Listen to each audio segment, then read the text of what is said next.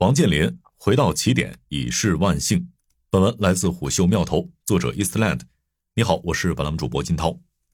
二零二三年六月二十八日，港交所官网挂出珠海万达商业管理集团股份有限公司上市申请，联席保荐人为中信证券、摩根大通、瑞信。珠海万达商管分别于二零二一年十月、二零二二年四月、二零二二年十月三次向港交所递交申请，间隔都是六个月。在三次努力失败后，珠海万达商管缓了两个月才发起第四次冲刺。假如今年底不能成功上市，万达方面需要回购二零一八年发行的股价，并按年息百分之八支付利息，连本带息超过四百亿，四十亿都有可能是压垮骆驼的最后一根稻草，何况是四百亿？王健林只有背水一战。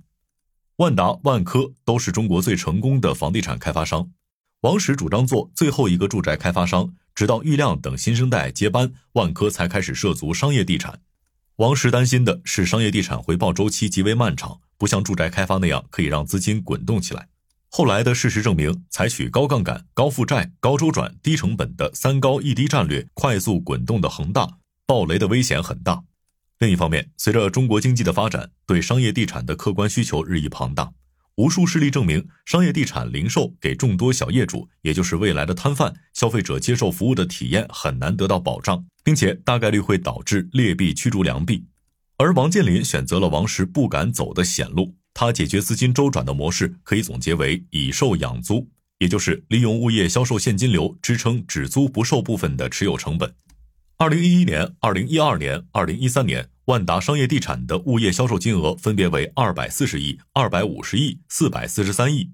在二零一四年九月提交招股申请前，万达持有的商业地产估值高达一千七百八十七亿。二零一四年十二月二十三日，万达商业地产在港交所挂牌上市，发行价为四十八港元每股。而万达销售产生的现金流日益萎缩，直至告负，投资活动现金流出势头不减，缺口只能靠债权融资和股权融资填补。所以，万达以售养租实际上是以融养租。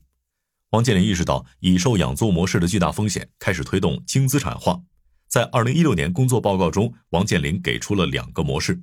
一是投资模式，也就是别人拿钱下订单，万达负责找地、建设、招商和运营；二是合作模式，即别人出地又出钱，万达负责设计、建设、指导、招商、运营，净租金双方七比三分成。轻资产模式能发挥万达的品牌管理优势，帮助他获得稳定收入，同时可以减轻债务负担，降低风险。二零一七年上半年，万达集团营收一千三百四十八点五亿元，其中重资产的地产业务收入五百六十八点三亿元，占比百分之四十二点一；轻资产的服务业收入七百八十点二亿元，占比百分之五十七点九。年中，万达骤然加快了轻资产化进程。二零一七年七月，将文旅酒店资产分别卖给融创、富力，回收现金六百七十亿，减债四百四十亿。事后看，万达因祸得福。二零一八年三月，大连万达商业地产股份有限公司更名为大连万达商业管理股份有限公司，也就是万达商管。二零一九年底，万达商管将房地产业务尽数剥离，成为纯粹的商业管理公司。根据二零二三年六月二十八日公布的申请文档，截至二零二二年末。珠海万达商业管理没有短期、长期借款。二零一六年的万达商业地产持有巨量只租不售的商业地产，背负数千亿银行贷款。如果没有及时收手，今天的处境只会比恒大更惨。二零一四年十二月二十三日，大连万达商业在香港上市。虽说是以售养租，但它八成以上营收来自物业销售，持有并运营物业获得的租赁或管理收入只占营收的一成，所以。当年的大连万达商业仍然是典型的房地产开发公司。大连万达商业上市后，股价低迷，长期徘徊在每股净资产附近。王健林认为，大连万达商业被严重低估，于是启动了私有化。二零一六年九月二十日，大连万达商业退市。话分两头，二零一五年八月三十一日，大连万达商业向中国证监会递交了招股文件，拟上市资产主要是商场管理、酒店、文旅三个分部。二零一六年，万达向机构投资募集资金用于私有化，并承诺两年内 A 股上市，否则回购全部股份并支付利息。二零一七年年中，经历股债双杀、大规模变卖资产等变故，二零一八年回 A 无望，万达引入腾讯、京东、苏宁、融创等投资者，把私有化时募集的资金替换下来。上市的最后期限也被推迟到了二零二三年十月三十一日。二零二一年三月二十三日，大连万达商业宣布撤回 A 股上市申请。同年十月，他以珠海万达商管为主体，向港交所提交上市申请。二零二三年六月二十八日是第四次提交，转眼又过去两个半月，距最后期限仅一个半月。万达不满港交所估值低，份额私有化，又经历 A 股排队、变卖资产、撤回 A 股上市，一顿操作猛如虎，苦苦追求的目标，最终竟然是重新到港交所上市。终点又回到起点，到如今才发觉，更惨的是把自己逼到背水一战的境地，连回到起点都成了奢望。如果王健林还有兴致在年会上高歌，想必异动的心、冲动的惩罚就足以让听众动容。那么，万达商管的成色到底如何呢？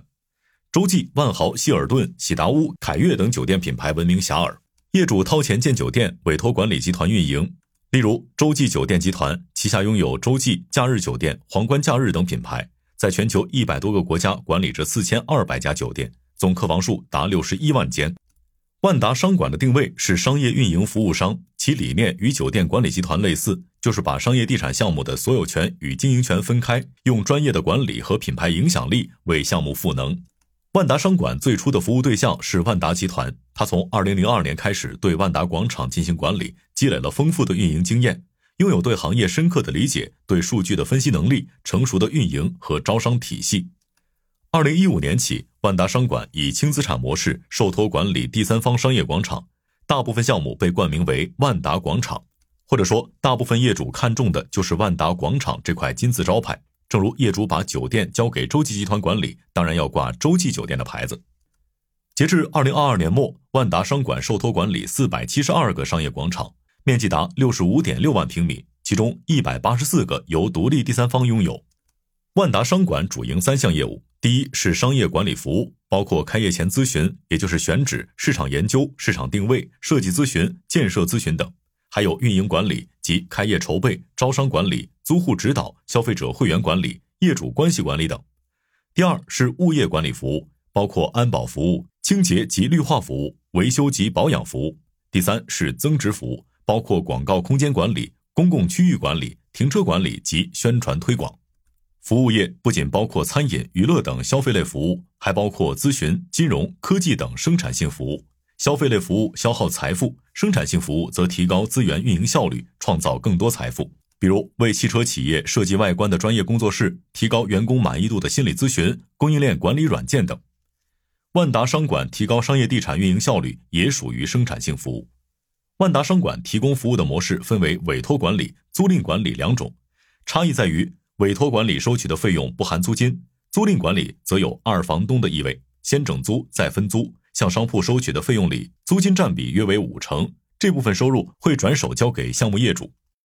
自二零二一年五月起，租赁模式只应用于独立第三方商业广场。二零二二年，在委托租赁模式下，商管收入分别为五十四点九亿、四十三点八亿，物业管理收入分别为七十九点六亿、二十点九亿。增值服务收入分别为六十二点四亿、九点四亿。根据招股文件披露的算法显示，在委托模式下，业主万达各拿租金的一半，